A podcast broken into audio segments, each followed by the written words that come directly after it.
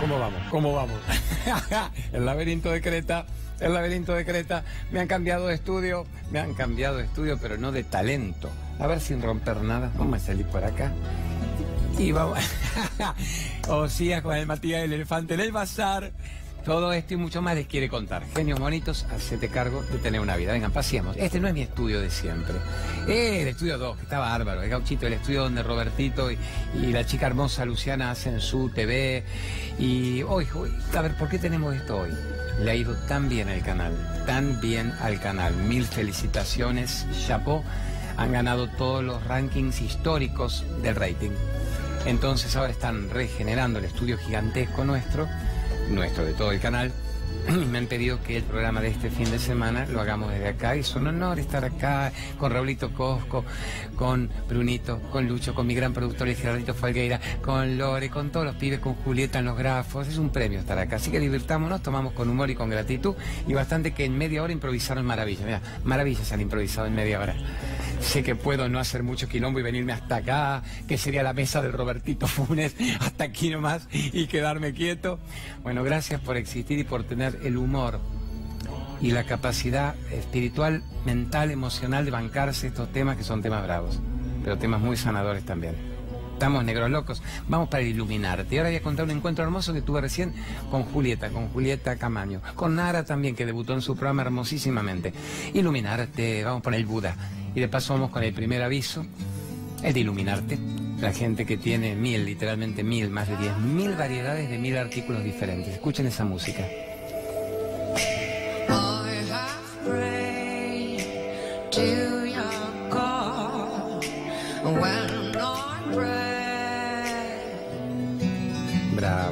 Parece que si yo hablo sobre esa música la arruino y que la música en sí es bellísima. Acá tenemos el Buda, las velitas, los saumerios, el gran éxito de Omarcito Payares es iluminarte.com.ar. Tiene el Instagram Iluminarte oficial, ok.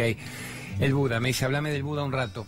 El concepto del Buda, el concepto crístico, el concepto de un avatar, es todos los maestros que vos te pasás buscando afuera te vienen buscando a vos hace rato. Saca el Buda de adentro. ¿Qué es el Buda? La iluminación interna, salirse de la ignorancia y entrar en el autoconocimiento, salirte del oscurantismo y entrar en un poco de verdad. O sea, el Buda que decía, las, nobles verdades, era básicamente, nacés para no nacer de nuevo, morís para no morir de nuevo, salite de la necesidad de que el ego herido reaccione, sé libre de la mirada del mundo, sé una buena persona, sabe que nadie escapa de lo que cada uno genera. Estamos, así que ya está el homenaje al Buda y nos metemos con los temas. ¿Qué hacemos, negros más bonitos? Puedo caminar igual, ¿verdad? Vamos con un Naroski, vamos con un José Naroski que es como nuestra cábala. ¿Qué dice mi gran Naroski? El dolor físico lastima, el espiritual desgarra. Me paro, nos vamos al cosmos, nos vamos al universo. Qué placer hacer el programa. Quiero contar que antes de estar haciendo esto, la encontré a Julieta, Juli Camaño. Juli, años atrás, 10, 8, 8, 10 años atrás, era muy amigota mía de vernos todos los días en el viejo C5N. Y teníamos charlas muy profundas sobre la crianza de los hijos, ya con su bebé, y yo a la vejez viruela con las dos nenas chicas. Y verla ahora, con la interferencia, prueba interesante de crecimiento kármico que están viviendo en familia, y verla bella, luminosa, digo, nena, está más joven que hace 10 años, ¿por qué te hiciste? Y no se ha hecho nada, pues no necesita todavía aceite de coco.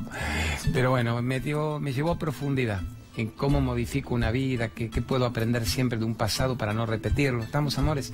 Me encantó verla, me encantó, Julieta. Y le dije, estoy en cola para tu programa. Nara debutó y con el Nara que ver, y debutó muy luminosa. Y también hubo entretenimiento de alto vuelo. Así que me encantan todas las incorporaciones de las que yo soy parte acá en C5N. Vamos con Naroski. El dolor físico lastima, el espiritual desgarra. ¿Qué significa esto? El dolor físico, ah, el lacerante es el dolor espiritual verdaderamente lacerante. Lacerante. Súbame, cuando una Naroski, súbame usted la cámara. Super Jimmy, Luchito, eso. Lo más que usted pueda, eso. Manténgamela ahí. El dolor espiritual te eleva, es un gran disparador de crecimiento, es un maestro. Siempre se dice, el dolor es inevitable, el sufrimiento es opcional. ¿Qué significa esto? El dolor es un golpe. Me separé, me tuve un tumor, se va un ser querido del cuerpo, estoy en shock. Si yo puedo captar el aprendizaje extraordinario de desapego, de vuelo, de brillo que hay en una prueba atroz aparentemente para la mente, crezco tantos peldaños, se diría ahorro mucho secundario acelerado, mucha materia al cohete. Si en cambio no capto la prueba venida y sigo machacando con la que me hizo, porque me hizo, cómo Jesús lo permitió y cómo pudieron. Yo soy tan buena persona, yo no jodo a nadie. No entiendo la lección. Y el sufrimiento la repetición mental constante de eso que pasó. No lo suelto, no lo libero, me muero antes de tiempo. Y yo tenía la capacidad de elegir si quería repetir ese machaque o liberar y soltar. Yo no soy mi pasado, es un país extraño. Las cosas suceden diferentes ahí. No me hagas volver a comportamientos que ya no tengo. No hagas que la culpa con la que me criaste me haga sentir que ese pasado me condena y me atormenta de por vida. Yo no soy eso en la medida en que yo no repita eso. En la medida en que yo no me comporte como la ignorancia del personaje de otras épocas. Porque ahora está apareciendo un ser más profundo. Y Naroski te lo dice, el dolor físico jode, ¿no? Pero el dolor espiritual es el gran vacío existencial. Ahí es donde muchos maestros te decían, a ver, si usted entiende la noche oscura del alma, usted avanza tantos peldaños. ¿Qué es la noche oscura del alma? Cuando en un punto claramente me doy cuenta de que no me puedo caer más bajo. ¿Se acuerdan del juego que nosotros hacemos siempre, que es me tiro al piso, literalmente, me tiro al piso y me hago adicto al suelo? Significa no puedo elevarme, no puedo elevar la mirada, me quedo adicto al suelo y ahí la víctima te posee nuevamente. El pobrecito, la limosnita, y la gente tiene vidas que no son suyas. Son vidas impuestas, pero vidas de la carencia, vidas de la miseria. ¿Estamos? Así que el dolor físico lastima, el espiritual desgarra. Así que sácatelo para siempre, despertando espiritualmente. Yo diría, ¿cómo despierto espiritualmente? Me convierto en una mejor versión de mí mismo. ¿Cómo despierto espiritualmente? Me planteo a qué vine a este plano, qué estoy haciendo de mi vida, quién soy, quién soy yo, quién soy yo, a qué vine. Soy el repetidor de los mandatos desde que nací. Soy aquella persona a la que criaron para que perteneciera a determinados grupos y clubes y rebaños y no me puedo salir de ahí. O soy el que yo soy. ¿Entienden, amores? Esa sería la salida del rol al ser, del ego y la personalidad al que realmente somos. Si se nos hubiera enseñado esto, cómo despierto espiritualmente, la vida que tendríamos. ¿Y por qué no se nos enseñó cómo despertar espiritualmente? ¿Por qué? Porque los padres no quisieron, querían jodernos. No, no se nos enseñó porque tampoco ellos lo sabían y estaban repitiendo vidas que les habían sido impuestas generacionalmente por sus propios padres y por el mundo y por la religión de turno, por la política de turno, por la corruptela de turno, por el partidismo de turno, por la necesidad de estar sometidos a un grupo dominados y aparentemente contenidos y cuidados por un grupo para el cual simplemente sos funcional y te usa y te descarta como un preservativo directamente. Y un preservativo que no tiene la cara de la Madre Teresa de Calcuta, digamos, en todo caso. Amores, Vamos con un narosquito más, que es mi homenaje a él, porque es padrino del programa. Gracias a eso yo lo tengo. Y después una pregunta de la calle. Vamos a ver. Mándame pregunta de la calle y después un naroski. ¿Qué nos dice la calle? Hola Claudio, mi nombre es Trinidad. Quería saber qué hay después de la muerte. Wow, wow, wow, wow, wow. Pero hagamos esto, entonces, mientras yo explico este tema que es fuerte, la Juli Divina que ponga los grafos de las charlas. Y yo no pierdo tiempo en decir, que lo digo rápido un instante, mañana a la mañana, caballito, gran desayuno espiritual kármico, a la tarde a Mar del Plata el 21 en la Sociedad Italiana, que la nena divina lo ponga, los retiros, y yo me dedico a hablar de este tema que está profundo. Sentamos un ratito, pero me gusta la, la toma elevada, porque me hace, me hace a mí mirar hacia arriba y no ir hacia el suelo, ir hacia el cielo como concepto abstracto, ¿verdad? ¿Qué hay detrás de la muerte? Eh, la vida continúa. Pero es una metáfora berreta, Claudio, paremos ahí, es una metáfora berreta.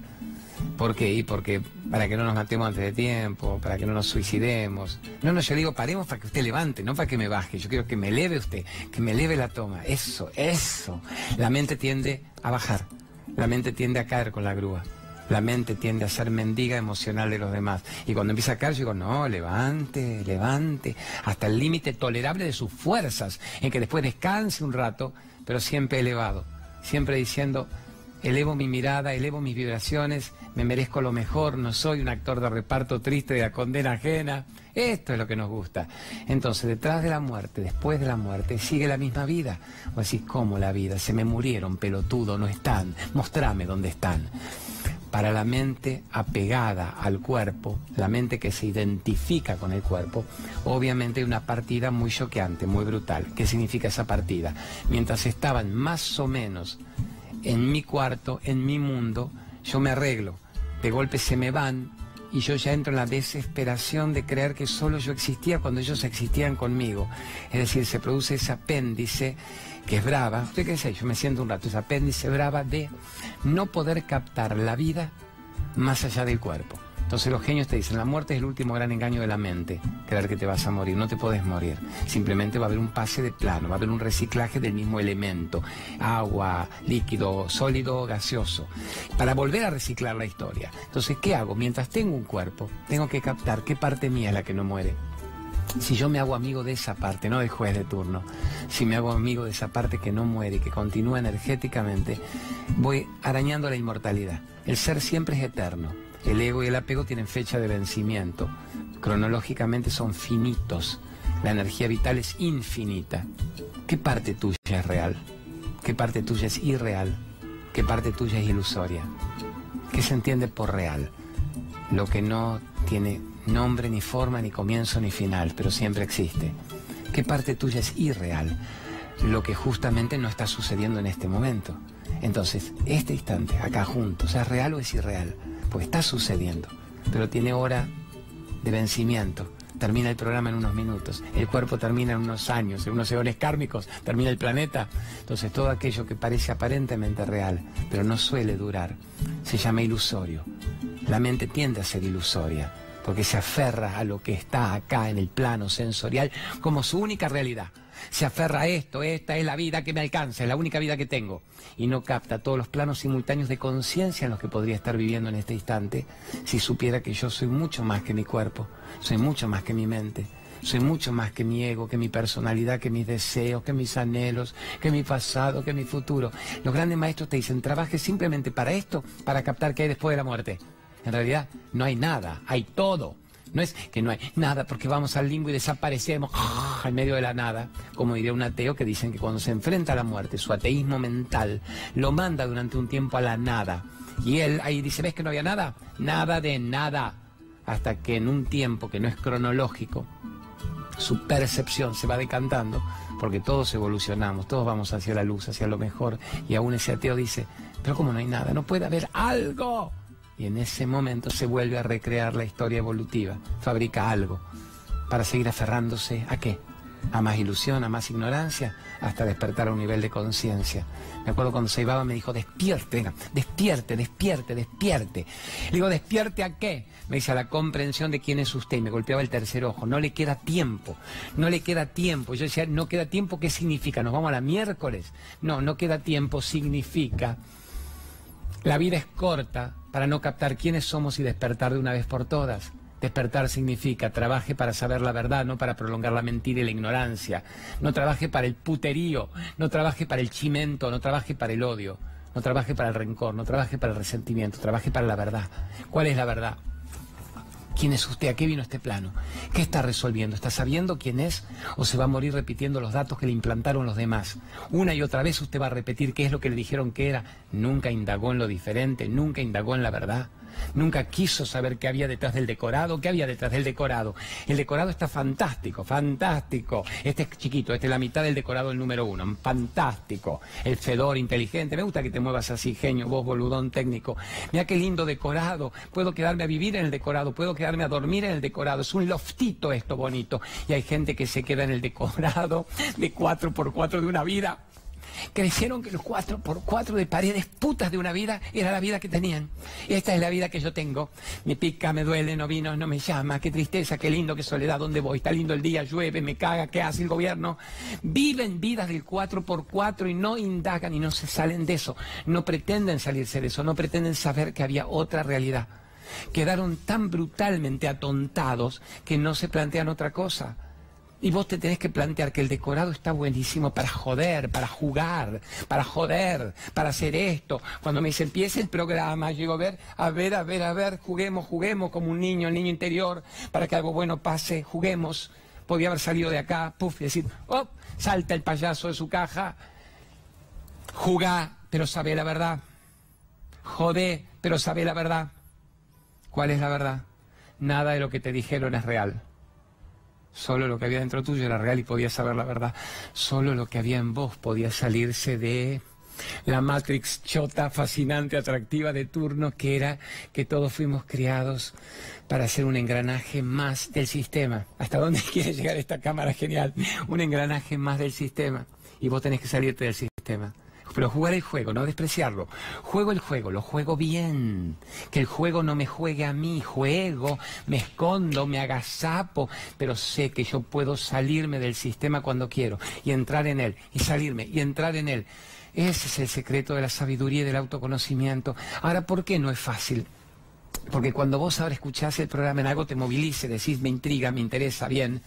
Y ahora termina el programa y vos volvés a tu vida habitual, donde la gente no está decidida a compartir esto, no están aptos para compartir esto, no lo pueden compartir, no lo pueden tolerar. Les está quitando la muletilla de aquello que los mantenía más o menos vivitos. Les quitas una muletilla, la muletillita.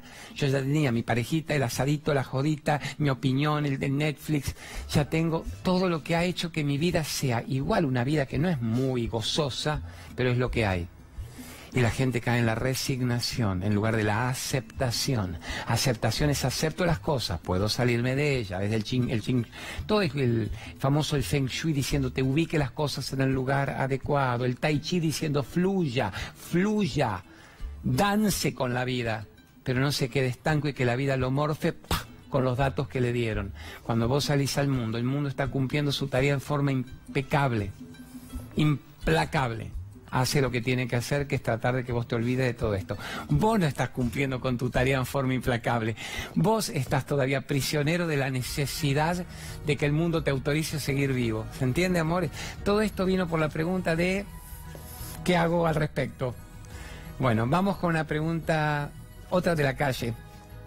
Ah, bueno, haga un remaca. Es muy chotito. Mi, mi productor, que es un gran tipo, Gerardo Folguera, me dice, no boludón, tenemos que negociar. Cuando vos te mandas una respuesta de 10 minutos, tenés que ponerme dos o tres avisos. Me dice, boludón, ¿en qué sentido? Boludón, mándeme el aviso que usted quiera. Dos, tres, tres avisos. Vamos con remaca, dale, remaca. Vamos con Anita Garrido Caro. Mi capa amiga, la mejor reflexoterapeuta que hay me atiende a mí antes de venir a grabar los programas, me saca cualquier dolor del traqueteo físico, pero además es una gran formadora extraordinaria de cursos. O sea, los cursos de Anita Garrido Caro que empiezan ahora, están empezando en abril, son un clásico. Ahí tenemos todos los datos de mi gran amiga, la Anita Garrido Caro. Mándeme otro, genio. ¿Qué otro me manda usted? Cristina Pérez, la María Cristina Pérez, es una gran mujer. Es la de la sesión del Atlas y en un solo encuentro de tres minutos alivia los dolores de una vida. Sí, ella tiene en Buenos Aires en Mar del Plata, incluso el 25, el 26 de abril va a estar en Mar del Plata. Nótense bien los números. Yo a veces sugiero que saquen una foto, ahí está, que saquen, entonces ya les va quedando todos los datos, desde un retiro nuestro, de la charla en caballito, desde los viajes, a lo de los grandes sponsors. Le he hecho como los dioses a mi director Raulito Cojo y a mi productor Gerardo Folgueira. Tres minutos dura la técnica y te alivia los dolores de una vida. Me ha hecho 10 puntos a toda mi familia. ¿Qué más me querés mandar? Topanta, Lorena Topanta Vera, gran médica, gran médica Lorena. Médica ortomolecular. Y más allá de la picardía del título, ¿qué significa ortomolecular? Maneja lo holístico. Mente, cuerpo, emociones, nutrición, terapia cráneo sacral, la megadosis de vitamina C. Es una maravilla, Lorena. Lorena Tuapanta Vera, mi gran médica a la que recomiendo con alma y vida y que además siempre antes de venir a atenderme, antes de venir al programa me atiende y me deja recauchutado. Bueno, vamos con una pregunta de la calle, ahora super genio. Vamos, vamos, vamos. ¿Qué dice la calle? Hay un problema con el hecho de el respeto por lo que piensa el otro. Eh, más en esta situación que estamos viviendo hoy. Pero también es bueno también defender lo que uno piensa, también. Y a veces en esa defensa, eh, digamos que por ahí herimos a alguien que, uno quiere. Eh, ¿Cómo construir para que de pronto de esa manera vayamos juntos de la mano y no por separado? Bien, Gustavo, está muy bien, pues estás haciendo una pregunta que, que merece respuesta tan respetuosa como tu pregunta. Vos querés construir.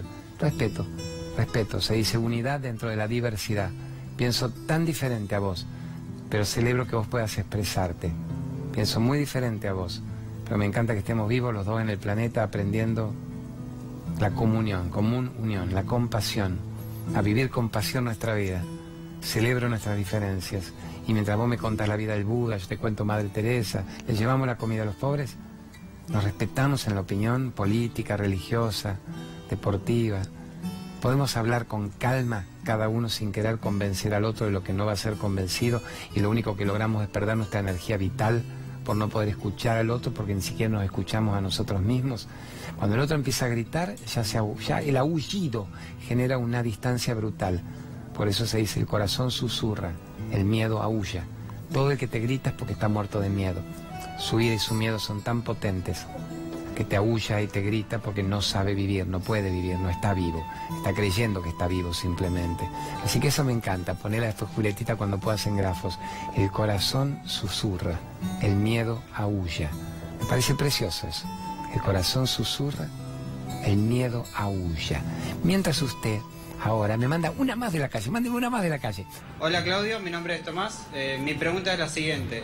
Eh, ¿Crees en la existencia de un un creador o de un inicio de, la vida o simplemente que solo fuimos, somos una, una recreación de células o simplemente o, si alguien realmente nos puso en la Tierra para un objetivo.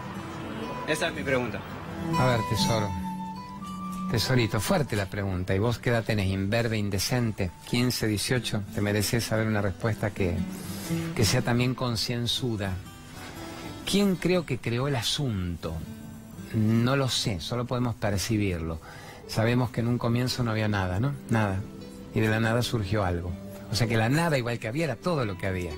Obviamente para que surja ese algo de la nada, lo que los científicos pueden hablar, una explosión, el Big Bang, tiene que haber habido un acto de conciencia. En un nivel espiritual se dice, Dios estaba solo y aburrido, y entonces decidió, expresar partes de sí mismo, dividirlas aparentemente del todo para poder captarse mejor a sí mismo. Lo que es una espiritual metafísica, linda interpretación. No había nada, a esa nada le llamamos Dios, pero nada era todo lo que había. La nada, el todo, tan solas, tan llenas de nada y de todo, deciden bifurcarse. ¿De qué soy capaz? ¿De qué soy capaz? Y empiezan a generarse fuentes aparentes de vida. Nace el tiempo y el espacio, aparece la distancia, que permite que un objeto se observe al otro. Ya los científicos dicen la explosión Big Bánica, porque más allá de eso tampoco llegan como científicos, ¿se entiende, negro? Entonces, yo creo que básicamente una fuerza creadora, no creo que hay un dios de nombre y forma, o sea, no creo en el viejito de barba blanca en la nube, el Zeus olímpico con el trueno y el relámpago, no creo en el Ganesha con la trompa de elefante, sí como conceptos, es decir, no creo que haya un solo dios, creo que en realidad no hay dios. Te decir, hijo de... Nos quitaste de un plumerazo la, expectativa que tenemos de que haya un Dios para no matarnos. No, a ver si se entiende bien. Creo que no hay un Dios. No hay un Dios. Creo que todo es Dios. Creo que todo le pertenece, que toda la molécula de lo que existe le pertenece. No creo que haya un Dios, eso ponele Julieta con el grafo. No creo que haya un Dios. Creo que todo es Dios y que es tan absurdo perderse la posibilidad de ver la divinidad en todo creyendo que hay un Dios un Dios que me permite, me castiga, me autoriza, me la da, me eleva, me mata, me revienta. Porque si hubiera un Dios, uno no empieza a entender la discriminación absoluta de las situaciones en el mundo. ¿Por qué muere un niño? ¿Por qué muere un bebé de cáncer? ¿Por qué vive Al-Assad, Videla, Pinochet? Los grandes dictadores, asesinos seriales matando, causando genocidios. Pero entonces Dios diría, el niño Videla, el niño Videla, el niño Pinochet, el niño Trump, el niño Maduro, el niño Putin, Putón. O sea, no vaya a una politización del argumento. Porque hay una persona en un accidente y muere y otro se salva. ¿Quién tira las cartas, las tabas? ¿Quién decide quién vive y quién no vive? Pero entonces, ¿por qué una persona en un mismo cuarto, en un mismo hospital con cáncer, se salva y el otro en la cama contigua se muere?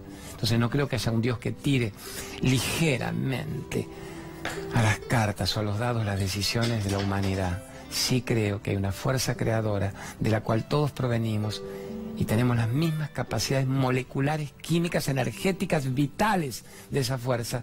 Y creo que todos somos dioses en acción. Y que los grandes avatares, Jesús, Buda, Rama, Krishna, Saibaba, Amma, vienen todos a decirte, es lo mismo, querido.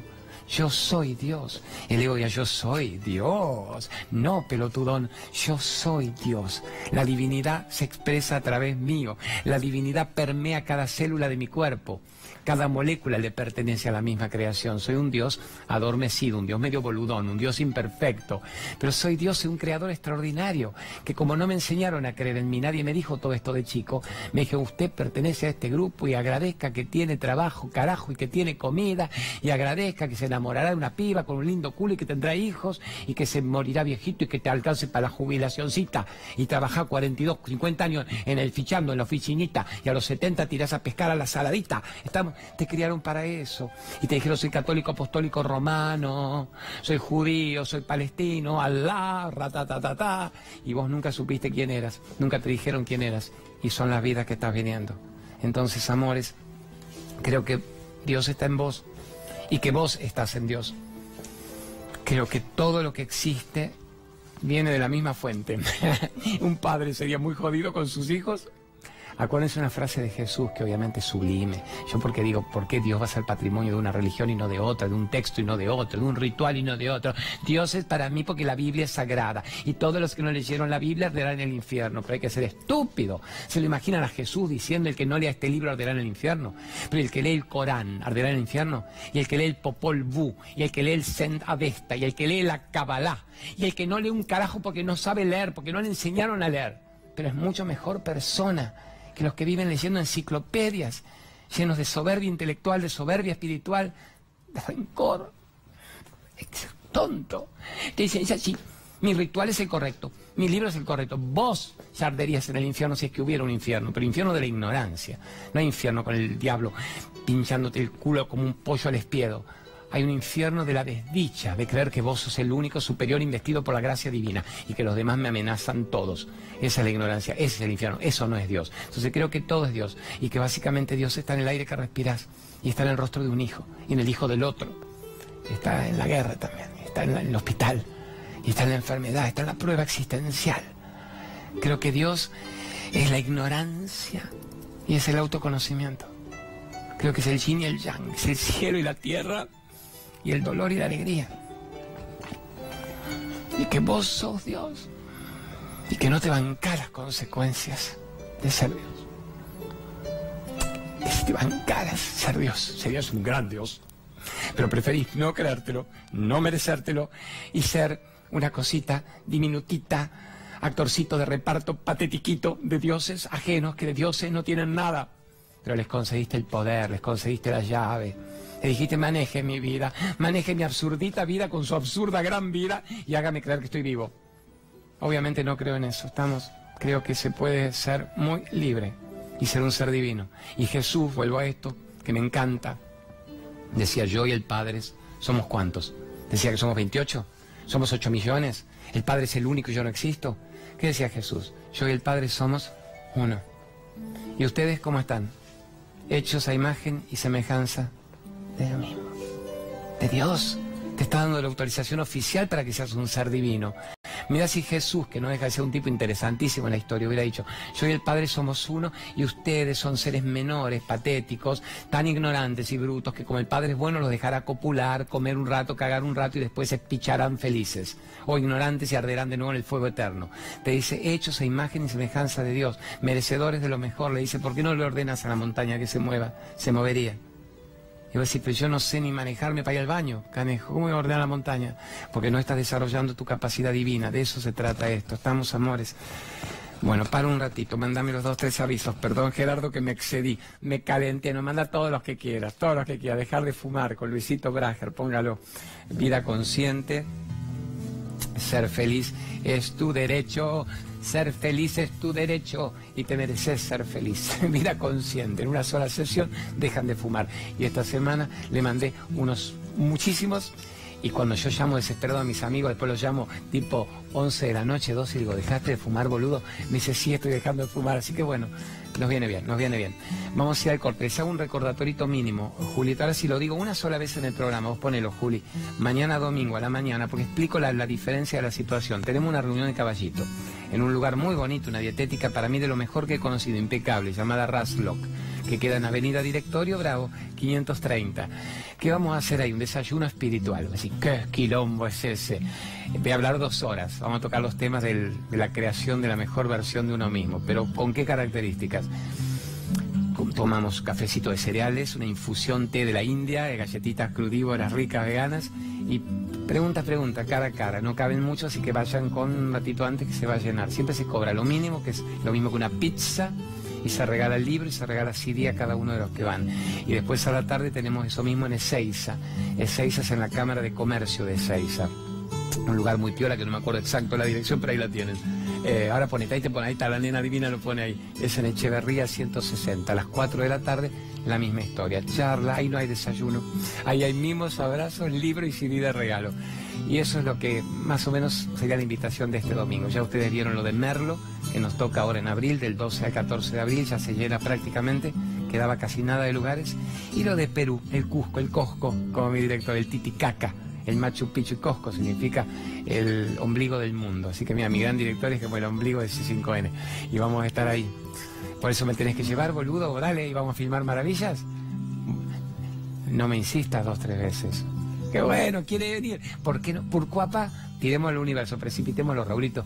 Bueno, entonces tenemos Merlo, tenemos el Machu Picchu, Mar del Plata que nos toca el 21 de abril, y Pira del Belgrano, todo eso lo tienen en los Facebook, arroba Claudio María Domínguez, oficial. Seguimos dentro de los minutos que una buena tanda y bendigo a los sponsors que nos permiten literalmente pagar sueldos del canal, existir y todo vuelve multiplicado. Y la chica y la pegó. Te también, te va como los dioses, va como A nosotros nos va cada vez más lindo y cada vez mejor. Y obviamente el rating esto del C5N nos potenció y nos elevó a todos. En mérito de la señal que orquestó una comunicación afín a mí que me dejan hablar sin odio ni enojo de amor y de libertad.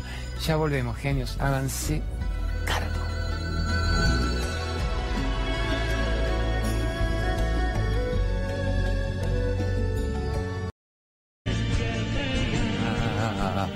Amasoma, me dicen que cantan locos ustedes. Unos mantras lindos de la India que nos regaló en su momento Saibaba.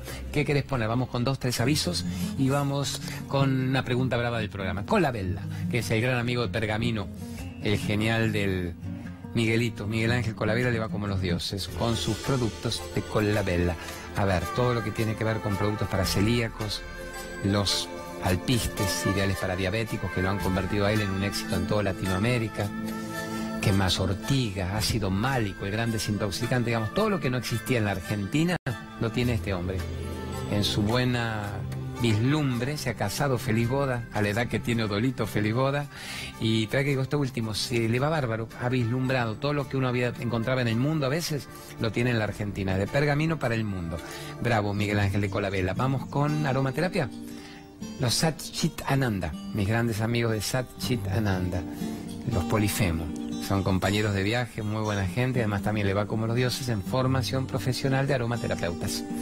Aroma, las plantas en el hogar y cómo utilizar desde la lavanda, el limón para dormir bien, el incienso, la mirra para quitarse vampiros energéticos, todos los egregores y poder mejorar uno incluso su sensación corporal.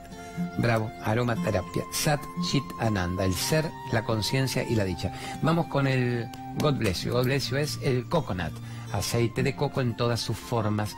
Lo mejor comiéndolo y lo mejor colocándoselo, dice la medicina ayurveda. No, usted no se coloque en la piel nada que no pueda comer. ¿Por qué? Porque la piel come, es el órgano más intenso. Así que gracias a Corina de God Bless You. Adoro este producto, me hace quedar bien como los dioses. El otro día le mandé a Beto Casela en la popa, el Coco Silly, le dejé unos cuantos y estaban fascinados. Mira, a la Julia, Julita Camaño, Nara, hay que darle feliz debut el aceite de coco. ¿Cuál? Kringway, Kringway, Kringway, Kringway, ya estamos, Kringway, Kringway, Kringway. El polen reconvertido 1500 veces más potente que el polen granulado que uno tomaba toda la vida. Quinoa reconvertida es uno de los superelementos en la cadena nutricional según los grandes médicos, según los grandes científicos, hasta premios Nobel. Así que bueno, viva el polen, un blister, un poquito de agua, levantada energética, sistema inmunomodulado, divinamente bien. Bueno, vamos con una pregunta, antes de la pregunta de la calle, pero premiame, poneme Juli con el grafo, www.desafiomeditación.com, dame ese mimo, desafío meditación sin acento, porque si no me olvido y no quiero quedar mal con un médico sublime que es el que hizo este curso. Anótense eso. Denme el gusto de anotar eso. www.desafiomeditación.com. ¿Qué ¿Vas por el módulo? ¿Dos genio? Bueno, hicimos cuarenta y pico, casi 50 módulos con médicos brillantes, médicos médicos, enseñando a meditar enseñando a sacar la emoción enferma, el miedo, la ira, la culpa, a elevar el sistema inmunológico. Enseñamos a sacar las psicotoxinas chotongas de una vida, a eliminar el efecto del pasado, literalmente a desinflamar arterias y a rajarse del ACBO de las tumoraciones. Todo eso está en un curso www.desafiomeditación.com que es absolutamente original a la criolla que viene de lo que Chopra empezó a enseñar en el mundo y el médico con el que yo lo hago se recibió con Chopra. Entonces me dijo, esto lo hace Chopra cuando mil veces más y esto cuesta acá lo que es ir a cenar y te modifica toda una vida. Obviamente se paga una única vez y no una vez por mes como muchos preguntan, una sola vez y ya les queda. Vamos con preguntas de la calle. ¿Qué está en la calle? ¿Qué está en Ajúa? Ajúa para preguntar. quería saber cómo hacer para, para llevar este momento que está tan complicado todo, para, para no volverse loco con toda esta situación económica, la crisis y todo esto. Gracias. Genio, y te llamas Ivancito, estoy viendo, Iván de Coglan. Eh, a ver, la, la yo tengo una crisis o la crisis me tiene a mí. En realidad la gran respuesta sería la crisis me tiene a mí. La crisis tiene al 99% de la gente, pero no solo en la Argentina. Las distintas crisis cíclicas en todo el planeta. ¿Cómo hago para yo tener una crisis? Saber que hay una situación que me provoca a qué? A ser diferente, a agudizar mi talento, a potenciar todo lo que yo hasta ahora no estaba desarrollando porque creía que podía manejarme dentro de la crisis hasta que en un punto crítico, maravillosamente crítico, significa me provoca para que haya un antes y un después en mi vida, yo me doy cuenta de que si no me salgo de la chatura mental que manejaba antes, no puedo elevarme, no puedo resurgir, no puedo salir de las cenizas de nuevo de la adicción al suelo. Entonces toda crisis tiene un adjetivo que es muy chotito, muy ambiguo. Se dice toda crisis es perfecta. Perfecta. perfecta perfecta, la crisis perfecta, la tormenta perfecta. ¿Por qué? Porque si le caso lo que me viene a traer esa crisis, me hago extraordinariamente libre, me hago muy potente, me hago muy inteligente, emocionalmente sano. Sano heridas, genero abundancia, pero ¿qué hago entonces? Me tengo que plantear tranquilamente qué pasa con esta crisis, qué pasa. ¿Qué pasa con esta crisis? Sacó de mí lo peor, ¿no? La vulgaridad, el enojo, la ira, el miedo. Muy bien. Ahora yo tengo que irme a la polaridad positiva, a la edad que vos tenés, Iván, a mi edad, que es mucho mayor que vos tenés hijos de tu edad, a la edad de los godolitos mayores. Tenemos que sacar el talento que no hemos estado explorando últimamente. ¿Para qué servimos? ¿Para qué servimos? ¿Para qué tenemos una capacidad todavía infinita? ¿Cómo vamos a permitir que el gobierno de turno, que el agorero de turno, que el vaticino de turno, que la tapa del diario de turno acabe conmigo? ¿Qué es salirme de una zona de confort? ¿Qué quiero explorar? ¿Qué quiero desarrollar? Que no puse todavía en práctica ahí afuera. Yo sé que está eso en mí. ¿Me voy a morir con la frustración de no haberlo aplicado? ¿Puedo desarrollar cada vez más merecimiento? ¿Visualizar qué película quiero? ¿Decretarla? Decreto. La visualizo. La siento. Me la recontra merezco. ¿Cuándo me la merezco? Aquí ahora. A ver dónde están los resultados. Primero los resultados son internos. Y si la intención interna es tan potente, se dice, se convierte en realización. Este es mi momento, Iván. Este es mi momento de decir, la crisis es un excelente comienzo para la nueva etapa de mi vida. Y ya no va a haber crisis cuando aparece el héroe, el protagonista de la historia de amor con la vida. Mientras aparece el mendigo emocional, sigue la crisis. Qué loco no podernos preguntar esto, poder compartir. Crea en usted mismo. Crea en usted mismo. Si no le enseñaron a creer en usted mismo, este es el momento. Causalmente estás viendo este programa ahora. Crea en vos mismo. Nunca creas en la creencia ajena. No creas en lo que te diga el pastor, predicador de turno, ni en lo que te diga yo también. Y va a decir, ¿para qué te escucho? Para que captes que había opciones para que te llevaran lo mejor de tu interior. Todo lo que te pasaba buscando afuera siempre estuvo en vos. Vos no tendrías la capacidad de preguntar algo si no tuvieras la respuesta interna.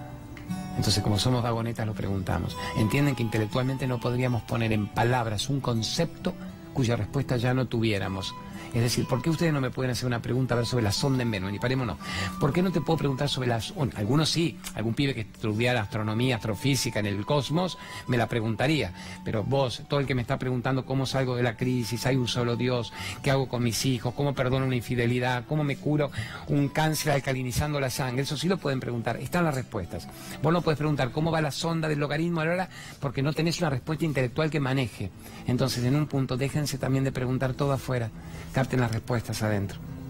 Todos los dioses que vos te pasás buscando te vienen buscando a vos hace rato. Todos los maestros que querés encontrar siempre estuvieron en vos. Dicen que Dios está a tu servicio. Dios está a tu disposición. Si sabes creer en vos y despertás, Dios, los dioses, el Dios, la esencia, la molécula creadora, se arrodilla ante vos y te dice gracias por recordarme como parte tuya, gracias por convocarme a tu vida. Y este es el mejor momento de tu vida y tengo que cerrar y nos vamos en 30 segundos. Amores, mañana, mañana los espero en Caballito. Ya dijimos ahí, ponételo la última en Avenida Directorio 530. Están los Facebook, todo, no tienen que sacar la foto, sáquenla. Arroba Claudio María Domínguez Oficial o arroba hacete cargo con Claudio María Domínguez Oficial. Mañana a las 13, de 13 a 14, si el universo permite, va el programa que no se pudo emitir por ese desperfecto técnico el domingo pasado y estuvo tan hermoso con una remera egipcia. Mañana de 13 a 14, prepárense temas recontra putañeros pero sanadores. Gracias equipo extraordinario. Carlitos Infante, Vero Aragona, Nico Bocache, felicitaciones por el éxito de C5N y el coletazo que ligamos todos nosotros. Gracias por existir. Nos vemos mañana, programa totalmente diferente a las 13. Vamos.